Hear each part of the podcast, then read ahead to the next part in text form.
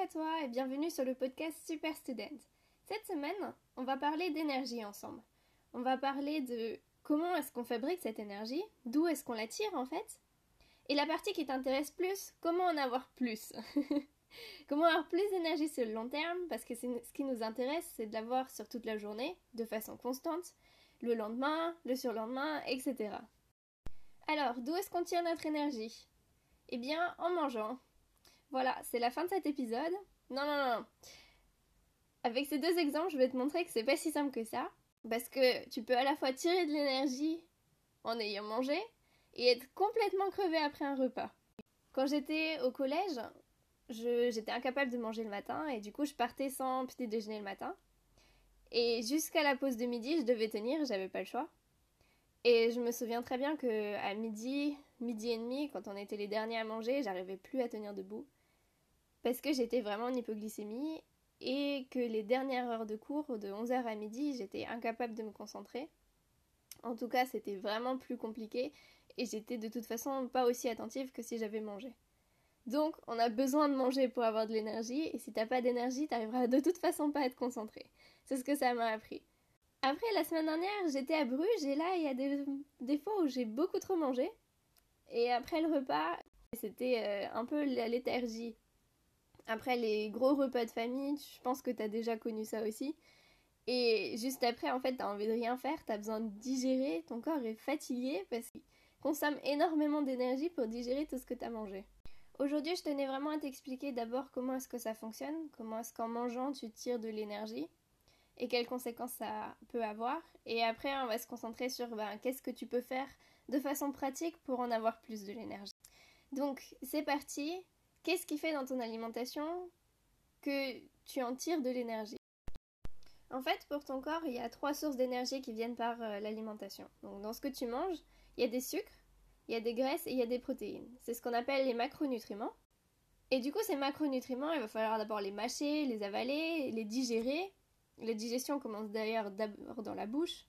Ensuite, les absorber, c'est-à-dire qu'elles passent dans ton sang. Et après, les redistribuer dans tout l'organisme pour qu'elles arrivent en fait à chacune de tes cellules. La cellule qui est l'unité fondamentale de la vie. C'est la plus petite chose qui arrive à vivre toute seule. Donc ces sources d'énergie arrivent dans la cellule. Et dans la cellule, elles vont d'abord être un peu dégradées et ensuite elles passent dans quelque chose d'encore plus petit. À l'intérieur de ta cellule, il y a plusieurs compartiments. Et elles se rendent dans les mitochondries. Les mitochondries, qu'est-ce que c'est? Ça s'appelle une organite. Je vais faire une analogie pour rendre tout ça un peu plus visuel et un peu plus compréhensible. Si tu prends ton corps et que tu te dis que c'est un pays, dans ces cas-là, tes cellules, c'est les différentes villes qui, sont dans ce pays. Elles sont reliées entre elles, elles communiquent entre elles, elles, font, elles échangent entre elles. Et à l'intérieur de ta ville, il y a différentes institutions. Il y a différentes usines, il y a différentes euh, écoles, etc. Et du coup, les mitochondries dans ta ville, ce serait la centrale énergétique de la ville celle qui produit l'énergie pour toute la ville. Donc qui produit par exemple euh, l'électricité. Ça colle assez bien, je vais t'expliquer pourquoi d'ailleurs. Du coup, à partir du glucose, à partir des sucres, des graisses, des protéines qui sont arrivées à l'intérieur de la ville et qui ont commencé à être dégradées, les mitochondries arrivent à produire de l'énergie. De l'énergie qui est sous forme d'ATP. On s'en fiche du nom, c'est comme si c'était des euros. C'est une monnaie universelle en fait euh, d'énergie. Alors pourquoi est-ce qu'on en a besoin de cette énergie sous forme d'ATP C'est parce que dans le corps, il y a plein de réactions de construction, de déconstruction qui se font pas toutes seules. Tu as besoin en quelque sorte d'investir, de payer pour que, pour que tu puisses réparer ces choses-là, pour que tu puisses en construire de nouvelles. C'est exactement pareil. Si tu veux construire une maison, tu payes d'abord. Alors, comment ça marche à l'intérieur de la mitochondrie et pourquoi est-ce que j'ai dit que ça se rapprochait d'une centrale électrique surtout? Eh bien, c'est parce qu'à l'intérieur de la mitochondrie, on transfère des électrons. C'est comme s'il y avait un courant électrique. Et ça, c'est la source d'énergie pour une espèce de turbine qui produit justement les molécules d'ATP. C'est comme s'il euh, y avait un courant électrique qui faisait tourner une turbine et que euh, c'était euh, une presse à billets et qu'il y avait des billets qui sortaient. Malheureusement, ça marche pas toujours parfaitement. Il arrive qu'il y ait des sortes de fuites, c'est-à-dire qu'il y a des électrons qui s'en aillent et c'est ce qu'on appelle des radicaux libres. Et ces radicaux libres, ils sont super réactifs et ils vont attaquer d'autres molécules. C'est comme si on leur donnait des coups de jus et ces autres molécules se détérioraient. et elles-mêmes elles deviennent des radicaux libres et ça peut entraîner des réactions en chaîne. Alors il faut savoir qu'une mitochondrie jeune, elle produit plein d'ATP et elle a très peu de fuite, elle a très peu de radicaux libres qui sont produits. Et une mitochondrie plus vieille, ben ça s'inverse au fur et à mesure, c'est-à-dire qu'elle produit de moins en moins d'ATP et de plus en plus de radicaux libres. Et ça, du coup, ça cause une fatigue générale parce que forcément, il y a moins d'énergie qui est produite et il y a de plus en plus de déchets qui dégradent en plus d'autres choses dans ton corps. C'est d'ailleurs une des façons d'expliquer le vieillissement. Et ce stress oxydatif, parce que c'est comme ça que ça s'appelle la production de radicaux libres, c'est une sorte de stress. Et ça s'appelle pas stress pour rien parce que quand tu es stressé, tu produis aussi plus de radicaux libres de toute façon. Ce qui contribue à ta fatigue. Alors tu veux me dire, mais j'y peux rien, je peux rien faire Eh ben c'est pas tout à fait vrai parce qu'on n'a pas parlé d'une chose super importante. Tu sais, tout au début, je t'ai expliqué qu'il y avait trois sources d'énergie et qu'on appelait ça les macronutriments. Macronutriments, ça s'oppose à micronutriments. Et les micronutriments, ils sont aussi nécessaires pour ta cellule, ils sont aussi nécessaires pour ta mitochondrie. Bon, il y en a plusieurs d'ailleurs. Dans les micronutriments, on trouve les vitamines, on trouve les minéraux, on trouve aussi des antioxydants.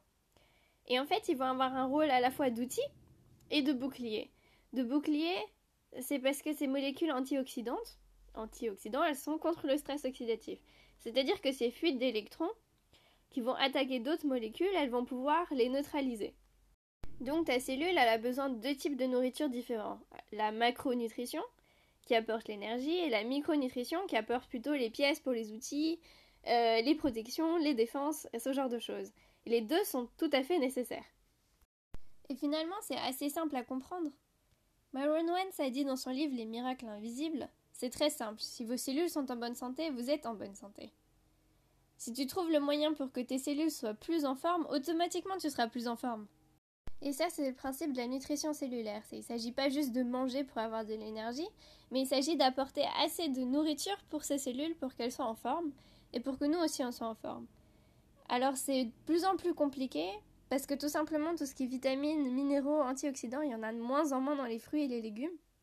Parce qu'il y en a de moins en moins dans les sols. Avec l'agriculture intensive, les pesticides, etc., on n'a pas laissé le temps. On laisse pas le temps aux fruits et aux légumes de pousser aussi. Il y en a beaucoup qui sont cueillis avant maturité pour éviter qu'ils pourrissent après.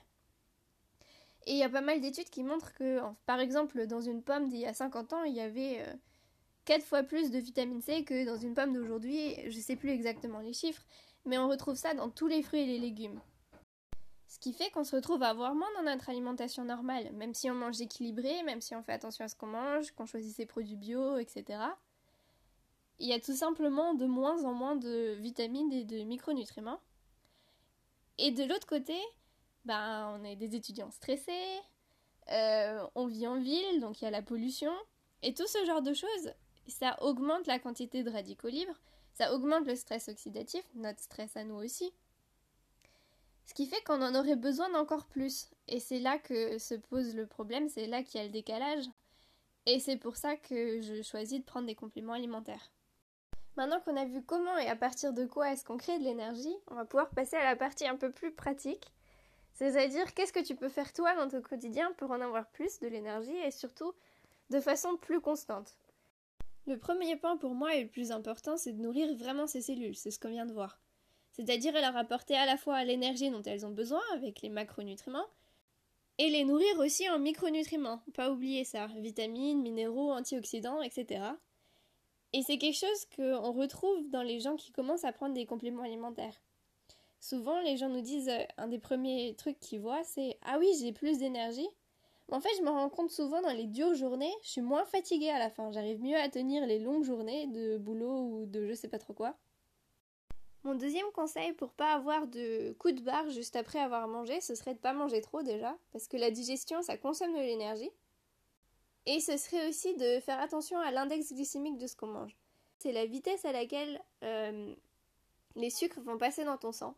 Et du coup, des sucres qui ont un index glycémique élevé, ils vont passer très vite dans le sang, ils vont très vite être consommés, ça va faire un pic de sucre, et juste après, tu auras un gros coup de barre, parce que tout sera retombé, parce que tout sera passé d'un seul coup dans le sang. Alors que des sucres ou des céréales ou etc. qui ont un indice glycémique plus bas, bah, ça va être plus longtemps et ça va être mieux réparti euh, à passer dans le sang, ce qui fait que tu auras euh, une concentration qui sera plus constante. Et ton énergie sera plus constante aussi. Tu n'auras pas de gros coups de barre après le pic de sucre. Alors c'est pas le sujet de l'épisode parce que l'indice glycémique ça pourrait être un épisode en soi. Mais pour te donner des indices un peu, les céréales complètes ont un indice glycémique plus bas que des céréales raffinées et blanches. Le pain blanc c'est pas une bonne idée par exemple. Vaut mieux préférer un pain qui est plus complet avec des graines, etc. Ça fait baisser l'indice glycémique. Et puis surtout, tu auras encore toutes les vitamines B qui se trouvent dans la graine et dans l'enveloppe de la graine. J'en profite pour faire une parenthèse sur les boissons énergétiques. Je ne sais pas si tu les utilises, mais j'ai une amie qui adore les boissons énergétiques pour les jours où elle passe son temps à étudier. Et je pense que c'est un bon boost à court terme sur le moment. C'est pour ça qu'elle les utilise d'ailleurs, mais je pense pas que ce soit bénéfique sur le long terme du tout. Parce que c'est des calories vides. En fait, tu ingères un paquet de sucre, c'est du carburant pour ton cerveau sur le moment. Mais après, ça va vite faire tomber et ben, il faut passer à la boisson énergétique suivante. Du coup, ça crée une accoutumance au sucre. Et en plus, à côté de ça, ben, tu n'auras pas le sentiment d'avoir faim vu que tu ingères du sucre euh, constamment. Et c'est une, occasion que tu rates pour euh, faire une pause, manger, manger vraiment et manger des choses qui contiennent autre chose que du sucre, mais aussi des micronutriments dont on a cruellement besoin. Après, je dis pas qu'il faut pas utiliser les boissons énergétiques, je pense que c'est bien, mais pour les occasions spéciales, par exemple pour les examens. C'est-à-dire pour euh, éviter un coup de barre sur le moment euh, pendant les examens. Je pense que c'est pas mal. C'est-à-dire euh, en avoir une sur soi éventuellement si vous les avez déjà utilisées le jour des examens au cas où. Qu'est-ce qu'on peut faire d'autre pour avoir plus d'énergie? Ben, ce serait du sport. Surtout de prendre l'air, de s'oxygéner. Et euh, là, ma mère a insisté, dans la nature, c'est mieux, ça ressource plus. De façon générale, je sais pas si t'as remarqué, mais quand tu fais quelque chose qui te passionne, tout de suite t'as un regain d'énergie. Tout de suite t'es es là, t'es en forme, parce que t'aimes ce que tu fais. Du coup, ce serait de faire dans tes pauses quelque chose qui te passionne, d'aller voir des gens que t'aimes. Si t'adores dessiner, ben dessine. Si t'aimes danser, et danse ce genre de choses, ça te redonne tout de suite de l'énergie, ça te redonne de la motivation et puis surtout ça rend ta journée vachement plus intéressante. Quand j'étais en train de préparer cet épisode et de réfléchir ben, quoi faire de façon pratique pour avoir plus d'énergie, j'ai demandé à ma mère si j'avais oublié quelque chose d'important. Et elle m'a dit, bah, tu sais, en automne, le fait d'éliminer les déchets du corps en faisant une détox, ça aide aussi à avoir un regain d'énergie. Parce que simplement, tu as purifié ton corps et il a plus ces déchets qui l'encrassent et donc forcément, ben, plus d'énergie en retour. Et enfin, le dernier point pour avoir plus d'énergie est assez évident, c'est d'avoir un meilleur sommeil, de mieux dormir, de dormir plus longtemps. J'aurais pu le mettre en premier parce qu'il est essentiel et en plus ça permet d'améliorer sa mémoire. Mais je l'ai mis en dernier parce que l'épisode de la semaine prochaine sera dédié entièrement au sommeil.